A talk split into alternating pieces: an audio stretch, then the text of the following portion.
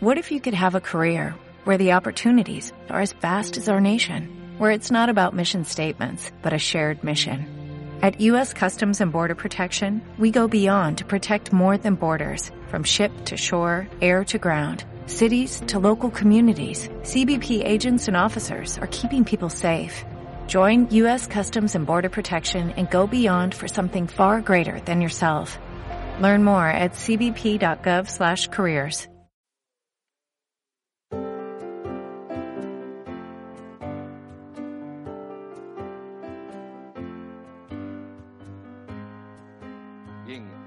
capítulo 14, versículo 6 es el énfasis de nosotros, pero vamos a leer los versículos anteriores y algunos después. Vamos a leer este pasaje. No se turbe vuestro corazón, creéis en Dios, creed también en mí, dice el Señor Jesús. En la casa de mi Padre muchas moradas hay. Si así no fuera, yo los hubiera dicho, voy pues a preparar lugar para vosotros. Y si me fuere y os preparare el lugar, vendré otra vez y os tomaré a mí mismo para que donde yo estoy vosotros también estéis. Y sabéis a dónde voy y sabéis el camino. Le dijo Tomás, Señor, no sabemos a dónde vas. ¿Cómo pues podremos saber, podemos saber el camino? Jesús le dijo, yo soy el camino y la verdad y la vida. Nadie viene al Padre sino por mí. Si me conocieseis, también a mi Padre conoceríais. Y desde ahora le conocéis y le habéis visto. Felipe le dijo, Señor, muéstranos al Padre y nos basta. Jesús le dijo, ¿tanto tiempo hace que estoy con vosotros y no me has conocido, Felipe? El que me ha visto a mí ha visto al Padre. Pues ¿cómo pues dices, tú muéstranos al Padre? ¿No crees que yo soy en el Padre y el Padre en mí? Las palabras que yo os hablo, no las hablo, perdón, las palabras que yo os hablo, no las hablo por mi propia cuenta, sino que el Padre que mora en mí, Él hace las obras. Creedme que yo soy en el Padre y el Padre en mí. De otra manera, creedme por las mismas obras. De cierto, de cierto os digo, el que en mí cree, las obras que yo hago, Él las hará también y aún mayores hará, porque yo voy al Padre y todo lo que pidieras al Padre en mi nombre lo haré para que el Padre sea glorificado en el Hijo. Si algo pidiereis en mi nombre, yo lo haré. Hasta ahí. También quisiera que veamos Primera Timoteo. Podemos eh, mantener ahí un dedo en, en Juan. Primera Timoteo capítulo 2. Ahí vamos a ver un solo, un solo versículo. Capítulo 2, versículo 5. Porque hay un solo Dios y un solo mediador entre Dios y los hombres, Jesucristo hombre. Padre, pedimos ahora una vez más eh, luz para nuestra alma, que tú nos hables, que tú nos transformes, que exaltes a nuestro Señor Jesucristo, porque a Él le pertenece toda la honra, toda la gloria, no hay otro como Él. Pedimos, Señor, esto, por favor, por Él y para Él. Amén. La, oportunidad pasada comenzamos a hablar sobre la exclusividad de Cristo. Y quisiera una vez más abordar el tema, pero hoy viendo cómo Él es único y por eso la exclusividad de Él. La salvación no puede venir por ningún otro, por nadie más, por nada más, solamente por nuestro Señor Jesucristo. Él es el único, Él es Dios sobre todas las cosas, Él es el Creador, y por eso Él es exclusivo. En la, en la, vez, en la oportunidad pasada incluso vimos como algunos pasajes donde él, donde el Nuevo Testamento se refiere al Señor Jesucristo con los mismos pasajes, con, con uh, las mismas palabras y haciendo referencia a pasajes del Antiguo Testamento que son exclusivamente dirigidos a Jehová. Entonces, en el Antiguo Testamento vemos a Jehová en esos pasajes y el Espíritu de Dios inspira eh, principalmente a Pablo, también a Juan, a utilizar en el Nuevo Testamento esos pasajes que se refieren a Jehová, refiriéndose al Señor Jesús. Entonces, si aquí habla de Jehová y aquí dice que esos pasajes se refieren a Jesús, entonces el Señor Jesús es Jehová. Es Dios. Ahí mismo en Juan, vamos a ver Juan capítulo 1, Juan capítulo 1. Juan capítulo 1, los primeros tres versículos que dice, en el principio era el verbo, y el verbo era con Dios, y el verbo era Dios. Este era en el principio con Dios, todas las cosas por Él fueron hechas, y sin Él nada de lo que ha sido hecho fue hecho. Aquí Juan está diciendo que Él es Dios y Él es el creador el Señor Jesucristo. Es único. Y quisiera que nosotros veamos primero que Él es único en la deidad. Único en la deidad. Cada una de las personas de la deidad son únicas. Y um, entonces Dios es trino, son tres personas en la deidad. El Padre no es el Hijo, pero el Padre es Dios y el Hijo es Dios. El Hijo no es el Espíritu, pero el Hijo es Dios y el Espíritu es Dios. El Espíritu no es el Padre, pero el Padre y el Espíritu es Dios. Ahora nosotros podemos aceptar esa verdad, pero lógica no tiene.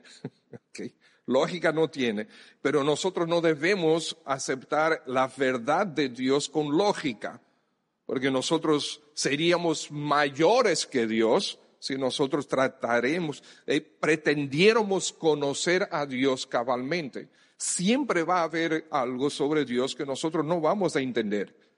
Y sencillamente lo aceptamos porque Él se ha revelado de esa manera. Nosotros somos criaturas, Él es el creador, nosotros somos finitos, Él es el infinito.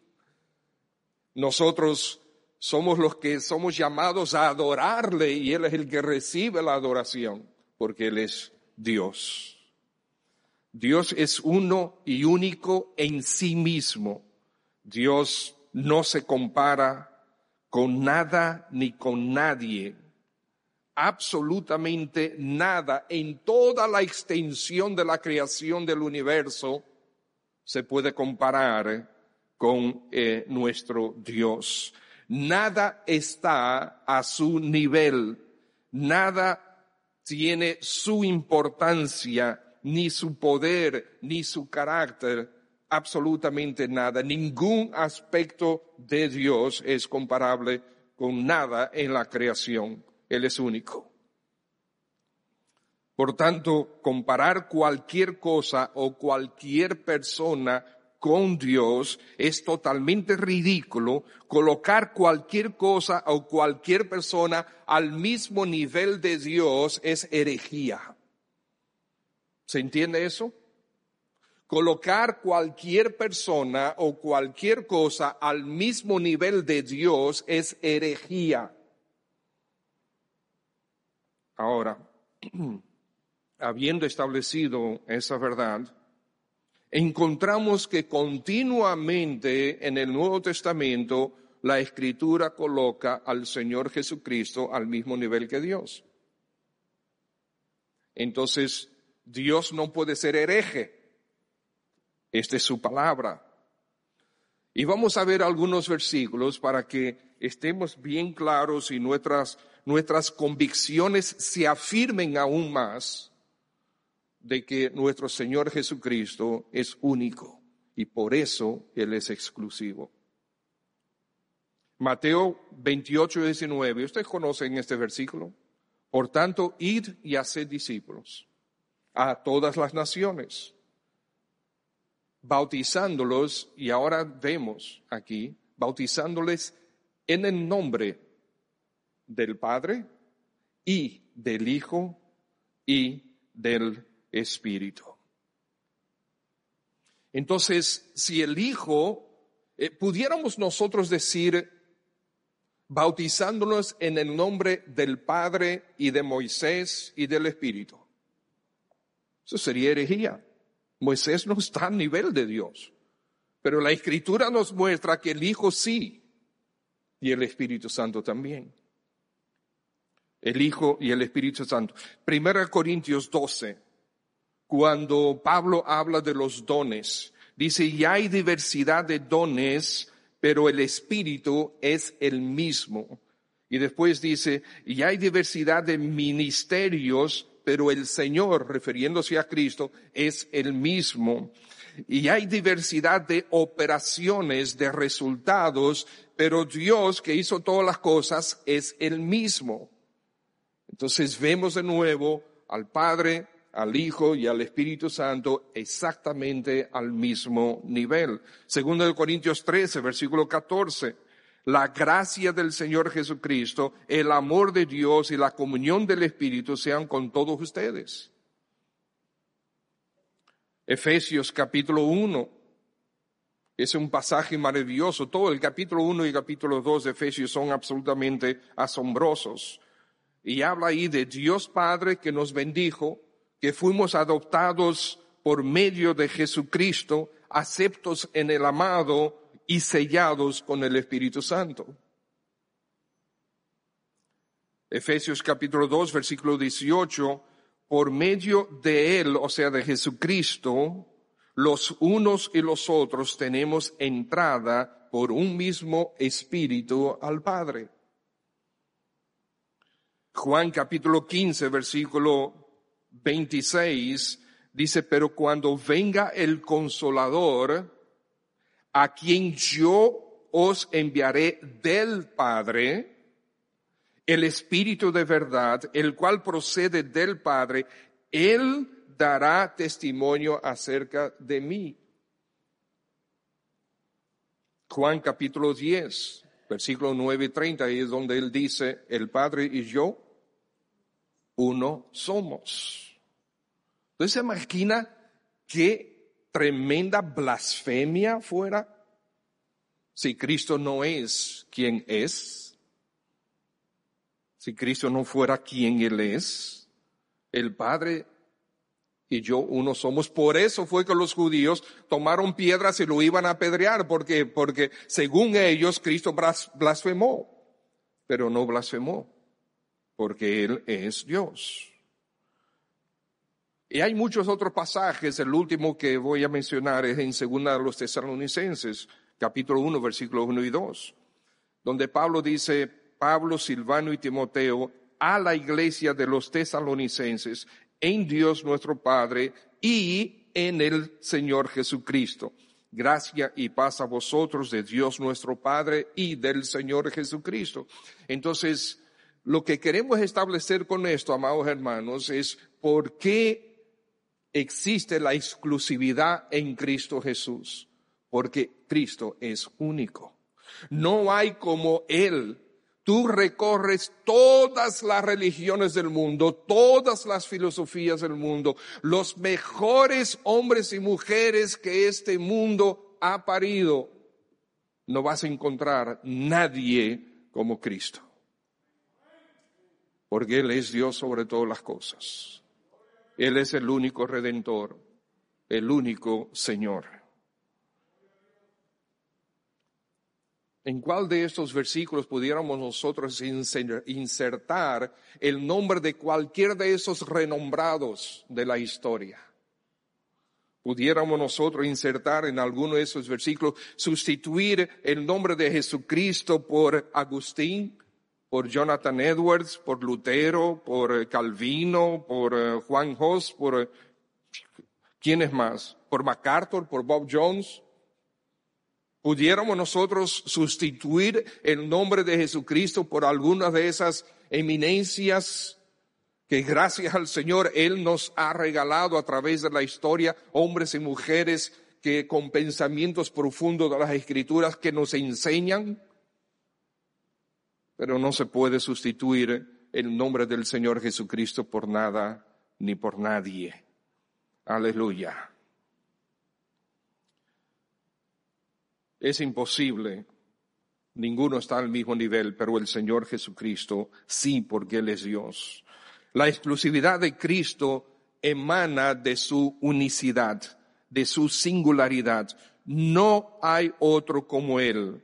Él es nuestro Salvador y nuestro Salvador es Dios. Y Dios mismo, junto con el Padre, uno con el Padre y con el Espíritu la Trinidad. Él es parte, es la segunda persona de la eternidad. No segunda persona en rango, sino solamente en referencia. Eh, el teólogo Garrett eh, menciona, se refiere a la Trinidad como la triplicidad en la unicidad. Interesante. Triplicidad en la unicidad porque Dios es único en sí mismo, aunque es trino. Nadie como Él. Por tanto, como Dios es suficiente y el Señor Jesucristo es suficiente, que nos trae plenitud, ofrece paz, promete vida eterna, comulga con nosotros, intercede continuamente por nosotros, y un día volverá por nosotros. Él es único. Por lo tanto, animaos hermanos, porque tenemos un Salvador glorioso. Y no hay ningún otro, como leímos en, ah, en, uh, en, en Tesalonicenses, como es en Timoteo, no hay ningún otro, no hay otro nombre, no hay otro mediador. No hay otro mediador, ni mediador ni mediadora, ni heredero ni heredera, ni coheredera, ni corredentor, ni nada de eso. Jesucristo es único. El único, el único en la deidad, único como mediador.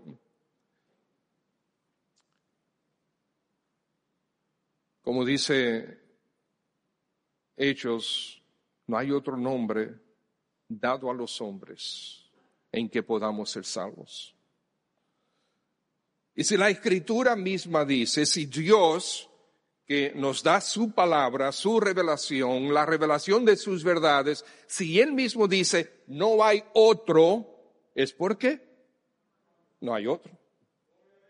Y si no hay otro, a mí no me importa cuánta gente, por más doctorados que tenga y más lectura que tenga, a mí no me importa si han leído todos los libros del mundo, que vengan a decir que no es verdad, Dios ha dicho que sí, que no hay otro. Aunque venga otra a decir, no, porque lo que pasa, todas las religiones son buenas y, comienza a filosofar y han eh, buscado por todos los lados y no que la Trinidad se encuentra en todas las religiones del mundo. Mentira. Eso no es verdad. Sí es verdad que en muchas religiones, las eh, religiones hindúes, religiones eh, de, diferentes tipos de filosofías, sí tienen triplicidad de dioses o de ideas o de conceptos, pero nadie ni nada como nuestro Dios trino. Es un Dios personal. Él no se quedó en la estratosfera mirando para abajo y viendo cómo los hombres se matan los unos a los otros.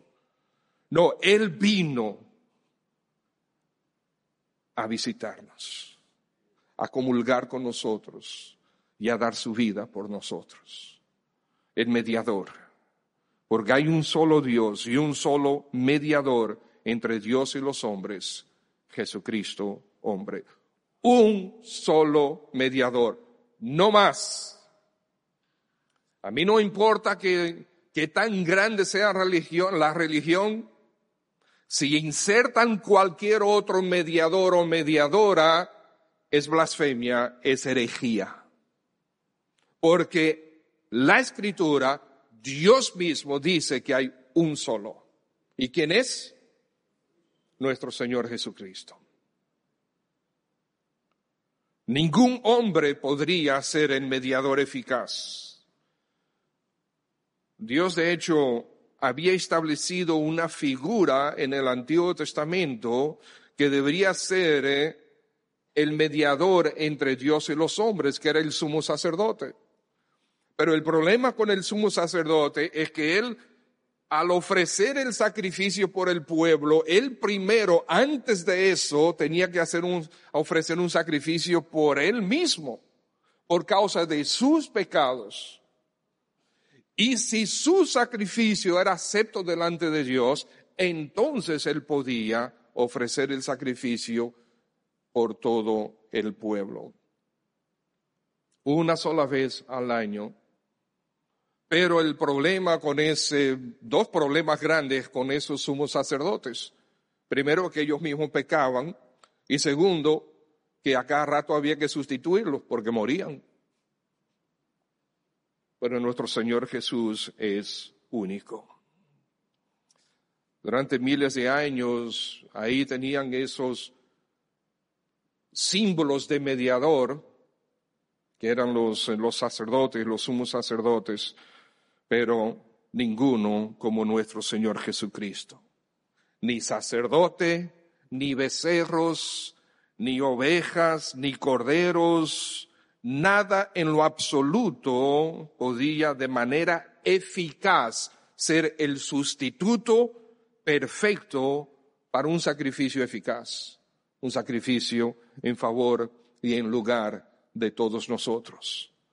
Por eso nuestro Señor Jesucristo es exclusivo.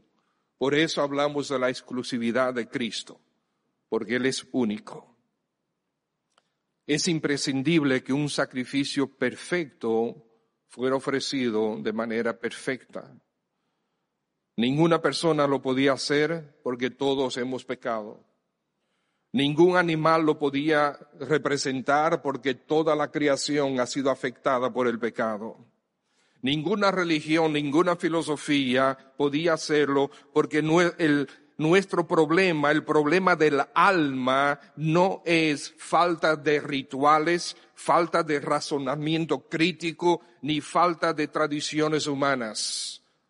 Nuestro problema es que estamos muertos en delitos y pecados y necesitamos vida para ser librados de la condenación que trae nuestro pecado y ser reconciliados por medio de Cristo con nuestro Dios, el Dios Santísimo. Ese es lo que necesitamos. Y absolutamente nada lo que es producido por el hombre podía ser un mediador eficaz. Por eso nuestro énfasis como iglesia es predicar el Evangelio todo el tiempo desde este púlpito. Porque el Evangelio abarca absolutamente todas las doctrinas que están eh, reveladas en las Escrituras. Por eso es que no importa el mensaje que nosotros prediquemos, el tema que prediquemos, el pasaje que prediquemos, siempre está conectado con el Evangelio porque es por Cristo y para Cristo.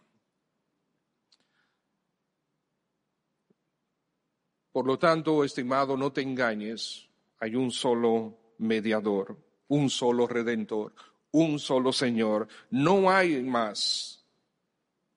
Como hemos dicho ya, ni mediadores ni mediadoras. No hay más redentoras ni redentores no hay más señores ni señoras. El único es nuestro Señor Jesucristo. Amén.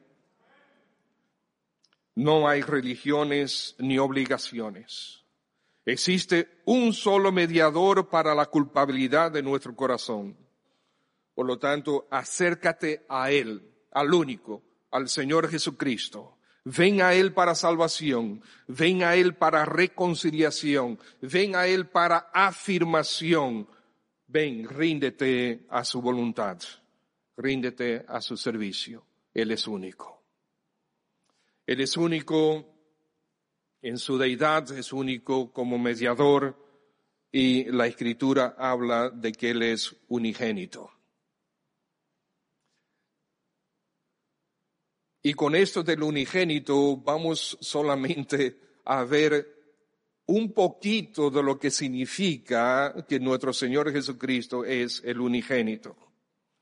Eh, Juan capítulo 1, leímos una parte de este capítulo, vamos a, leerlo hasta el versículo 16.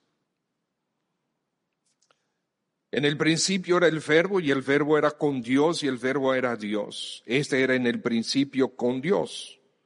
Todas las cosas por Él fueron hechas y sin Él nada de lo que ha sido hecho fue hecho. En Él estaba la vida. Y la vida era la luz de los hombres. La luz en las tinieblas resplandece y las tinieblas no prevalecieron contra ella. Hubo un hombre enviado de Dios el cual se llamaba Juan, se refiere a Juan el Bautista. Este vino por testimonio para que diese testimonio de la luz, a fin de que todos creyesen por él. No era él la luz, sino para que diese testimonio de la luz. Aquella luz verdadera que alumbra a todo hombre venía a este mundo. En el mundo estaba, y el mundo por él fue hecho. Pero el mundo no le conoció. A lo suyo vino y ¿qué pasó? Los suyos no le recibieron. Mas a todos los que le recibieron, a los que creen en su nombre, les dio potestad de ser hechos hijos de Dios, los cuales no son engendrados de sangre, ni de voluntad de carne, ni de voluntad varón, sino de Dios. Ahora, aquel verbo, o sea, el mismo verbo, fue hecho carne. Y habitó entre nosotros y vimos su gloria, gloria como la del unigénito del Padre, lleno de gracia y de verdad. Juan dio testimonio de él y clamó diciendo, este es de quien os decía, el que viene después de mí es antes de mí porque era primero que yo, porque de su plenitud tomamos todos y gracia sobre gracia. Ese verbo eterno, el que era en el principio, antes del principio, porque Él hizo el principio, Él fue el creador de todas las cosas. Ese verbo un día se encarnó, fue hecho carne un día nos visitó para ser como nosotros, Dios hecho carne. Este verbo que era con Dios en la eternidad, ahora está con nosotros. Y esa preposición propia es interesante. Dice el, el pastor Samuel Pérez Millos que esa proposición tiene el sentido de, estar de frente a, no enfrentado a, sino estar parado frente a frente a alguien, o sea, junto a alguien. El verbo era con Dios, estaba junto a Dios, estaba frente a Dios, estaba ahí con Él, en la eternidad, desde la eternidad, para la eternidad. Aquel verbo fue hecho carne. Aquel verbo, Dios en la eternidad, tomó naturaleza humana para experimentar como hombre lo que el hombre experimenta. O sea, para conocer por medio de la experiencia humana lo que era morir. Porque un animal no puede representar a un humano. Un Dios no puede representar a un humano. Un humano, un hombre tenía que representar al hombre.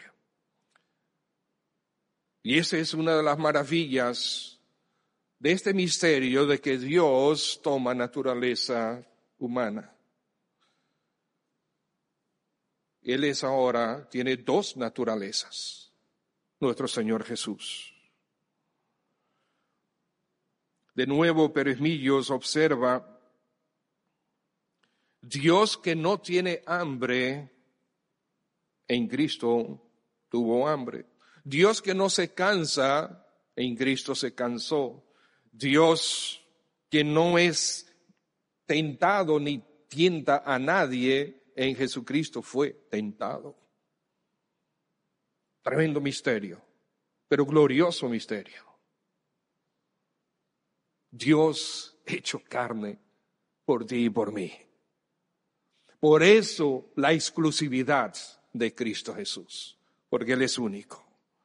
¿Por qué el verbo eterno debe encarnarse?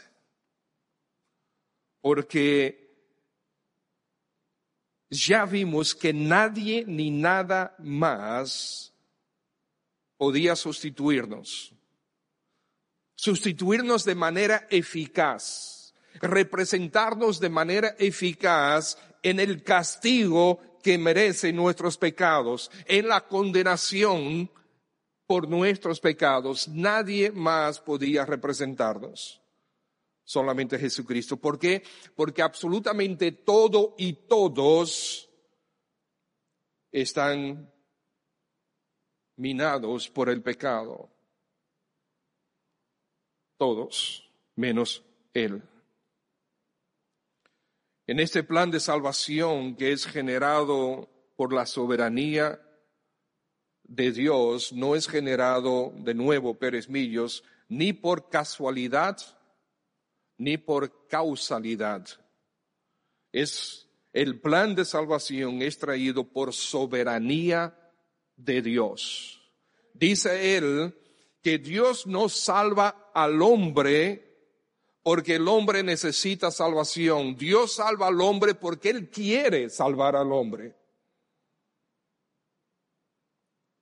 Y eso es maravilloso. Y como Él quiere salvar al hombre, de la condenación de su pecado, porque él violó la santidad de Dios, violó la ley santa de Dios. Nosotros hemos violado la ley santa de Dios, eso es pecado.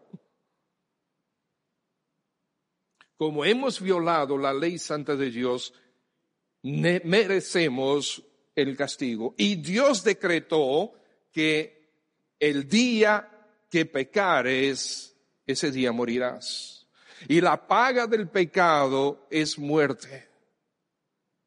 Y no hay hombre sobre la tierra que nunca peque, dice las escrituras. Por lo tanto, amados hermanos, ahí tenemos al Señor Jesucristo.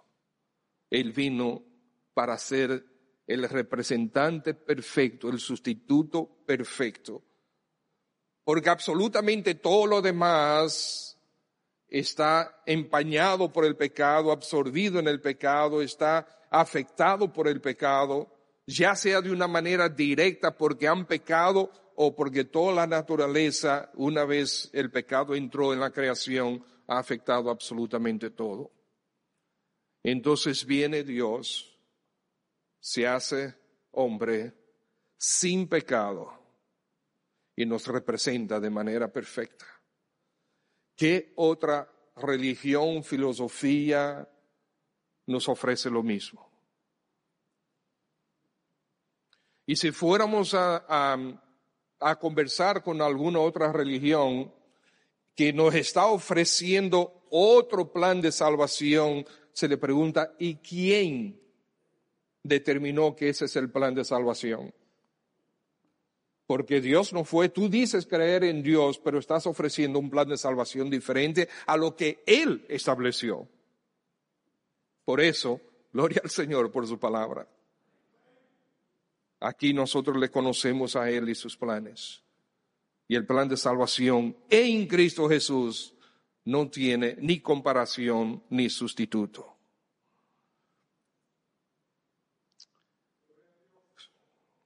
Teniendo entonces, hermanos, la clara perspectiva del plan eterno de redención de nuestro Dios para con nosotros, no podemos concluir otra cosa que la salvación es exclusivamente en y por Cristo Jesús nuestro Señor. Y Él es el único Señor que nosotros debemos tener sobre nuestra vida. Salvador de nuestra alma Señor de nuestra vida, no hay otro. Nuestro Señor Jesús. Podemos buscar primera de Pedro, primera carta de Pedro, capítulo 1. Primera carta de Pedro, capítulo 1. Versículo 18.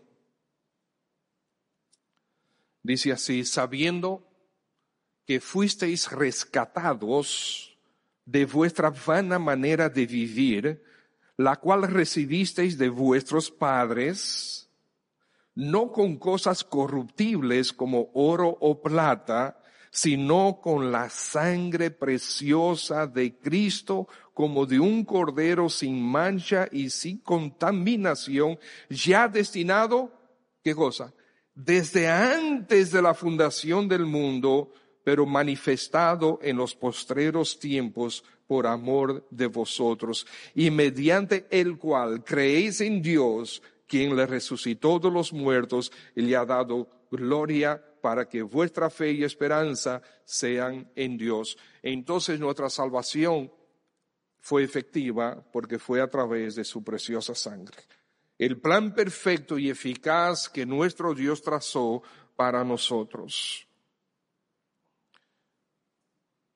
Al ser concebido en María, el Señor Jesús llega a ser Dios hombre. Y la escritura dice que Él es unigénito. Él tenía que ser concebido en María y no por José.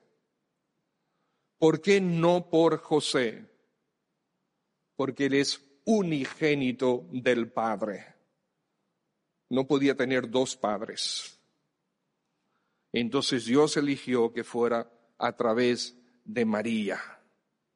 Y tiene la naturaleza eterna del Hijo de Dios para ser Hijo de María en su estado temporal terrenal. El unigénito. Y estimados hermanos, Dios no tiene varios planes de salvación, tiene uno solo.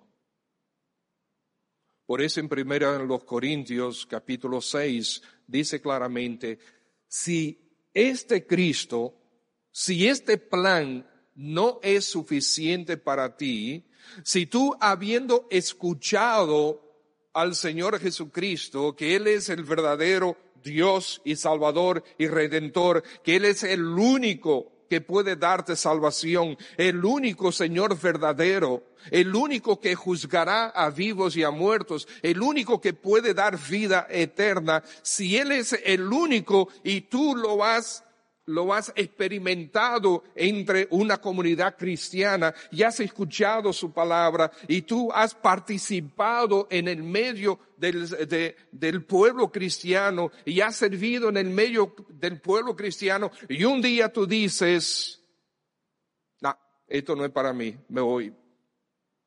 Por eso que la escritura dice, ya para ti no hay más, porque no hay otro medio, no hay más chance porque tú rechazaste el único medio, el único salvador, el único redentor, el único que te puede perdonar y dar la vida eterna, porque Él fue el único que fue a la cruz en lugar tuyo.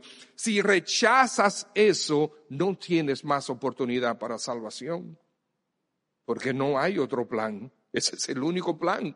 Y un plan perfecto y glorioso que nuestro Dios trazó el verbo encarnado, Por eso esto lo hace exclusivo. Un solo plan, un solo verbo, un solo redentor, nuestro Señor Jesús. A Él la gloria. Cristo Jesús es el unigénito del Padre. Jesús no podía tener otro Padre. La esencia perfecta y eterna del Verbo eterno se une ahora a la naturaleza humana, el unigénito del Padre. Dios hecho carne. El Verbo fue hecho carne.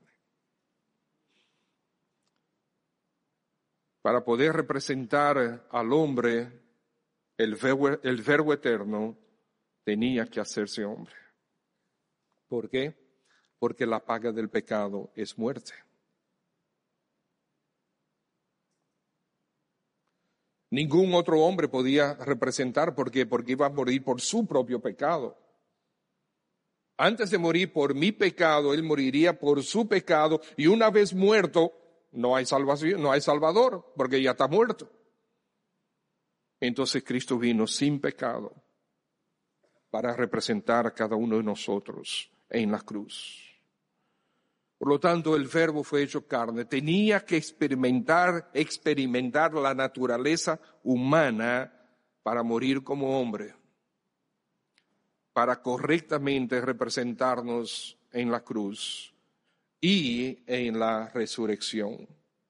Porque de nada nos sirve un maravilloso Salvador muerto no es maravilloso si está muerto. Pero si resucitó y venció la muerte, porque es dueño de la vida, Él puede dar vida eterna a todos los que a Él se acercan. Por eso Cristo es exclusivo. No hay otro Salvador, no hay otro Redentor, no hay otro Señor. Él es el camino y la verdad y la vida. Por eso es que nadie viene al Padre sino por Él. Y es interesante como el Señor Jesucristo lo dice, yo soy el camino y la verdad y la vida. Y Él no dice, nadie va al Padre sino por mí. Él dice, nadie viene al Padre sino por mí. ¿De dónde sale ese yo soy? En la primera oportunidad que vimos este tema, hablamos del yo soy. El Señor Jesucristo es el yo soy. Antes que Abraham fuese, yo soy. Si no creéis que yo soy, en vuestros pecados moriréis. Yo soy la puerta, yo soy el buen pastor, yo soy la resurrección y la vida. Yo soy. Yo soy la vida verdadera. ¿De dónde? ¿Por qué es importante todo esto? Porque allá atrás en, ah, Éxodo capítulo 3, Jehová se manifiesta a Moisés. Y cuando Moisés dice, pero, ¿qué les voy a decir a ellos, a tu pueblo? Tú me mandas, pero ¿qué les voy a decir? Dile, el yo soy te envió. Y el Señor Jesucristo, nadie más podía decir, yo soy la vida verdadera. Yo soy la resurrección en la vida. El Padre y yo uno somos. Yo soy el que soy. Nadie más podría decir, antes que Abraham fuese, yo soy. Si ustedes no creen que yo soy, en vuestro pecado moriréis, ¿quién más podría decir eso? Nuestro Señor Jesucristo es Dios sobre todas las cosas, el Verbo eterno, el Creador hecho carne para representarnos y resucitó. Y por lo tanto, tú, amado hermano y amada hermana, tienes un maravilloso Salvador, el único Redentor. Y si tú estás aquí esta mañana y todavía no te has convertido al Señor Jesucristo, te animamos es que no hay más. Es el único y es maravilloso y es glorioso. Es el Dios todopoderoso y es el único que realmente puede perdonar todos tus pecados, limpiarte de toda maldad, limpiar tu culpa, darte vida eterna y un día resucitarás con Él. Porque no hay otro nombre bajo el cielo Busca donde quiera en toda la creación. Dicen los científicos que esta galaxia tiene más de 100 mil millones de estrellas y que en el universo hay más de 100 mil millones de galaxias y esta es una de las más pequeñas. Yo no sé quién se puso a contar 100 mil millones de estrellas y 100 mil millones de galaxias y que esta es la más pequeña, pero ellos así han concluido con sus observaciones. Busca por toda la extensión de la creación y tú sabes qué, no hay otro. No hay otro nombre bajo el cielo y más allá del cielo dado a los hombres en que podamos ser salvos. Nuestro Señor Jesucristo. Por eso la exclusividad de Cristo. Por eso Él es exclusivo, es único. Él es nuestro Señor, nuestro Salvador. Por eso Él merece toda nuestra devoción, nuestra entrega, nuestro servicio. Él no merece que yo me quede en mi asiento con los brazos cruzados mirando a los otros sirviendo. Él merece, ya que Él es el Señor, que toda mi vida esté vertida hacia su servicio, hacia su gloria. Padre, gracias por tan maravillosas verdades que nosotros encontramos en tu palabra. Gracias por poner de manifiesto tan claramente a nuestro Señor Jesucristo.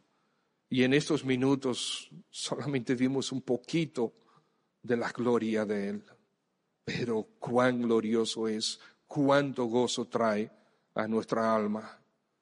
Y Señor, quizás en esta mañana hay alguien aquí a quien tú quieres salvar. Pedimos que en el nombre de Jesús lo hagas. Si estás aquí esta mañana y todavía no te has entregado al Señor Jesús para salvación, para vida eterna, para perdón de tus pecados, ¿no quisieras hacerlo hoy? Te invitamos a que lo hagas ahora. No te vamos a avergonzar, pero sí te queremos ayudar. Hay hermanos y hermanas dispuestas a orar contigo en este momento sin avergonzarte. Si deseas hoy entregarte al Señor Jesús. Ahí en tu asiento todos tienen los ojos cerrados. Déjame ver tu mano. Alguien se va a acercar a ti para orar contigo. Hay alguien, si estás aquí y deseas entregarte al Señor Jesús, déjame ver tu mano ahí en tu asiento. Puedes levantar tu mano y vamos a orar contigo. ¿Hay alguien? Muy bien. Ahora, estimados hermanos, merece el Señor Jesús que te entregues de veras a Él. Merece el Señor Jesús tu, ah, tu servicio, tu devoción. Claro que lo merece. Señor Jesús, gracias por la maravillosa obra que hiciste por nosotros. Bendito es tu nombre por siempre. Te amamos y te damos gracias por la promesa de vida eterna y la promesa de que un día estaremos contigo en gloria, que un día tú vendrás con toda esa gloria. Bendito sea tu nombre por siempre. Señor, mira esta iglesia y protégenos para que siempre creamos y prediquemos esta verdad del evangélico del Evangelio única, verdadera, hermosa, maravillosa, gloriosa verdad, que tú eres el único y verdadero redentor. A ti te glorificamos, a ti cantamos, a ti te alabamos, porque a ti te pertenece toda la gloria y la honra y el imperio y la fuerza. Tú eres el Todopoderoso. ¿Cómo nos gozamos en adorarte, Señor? Amén.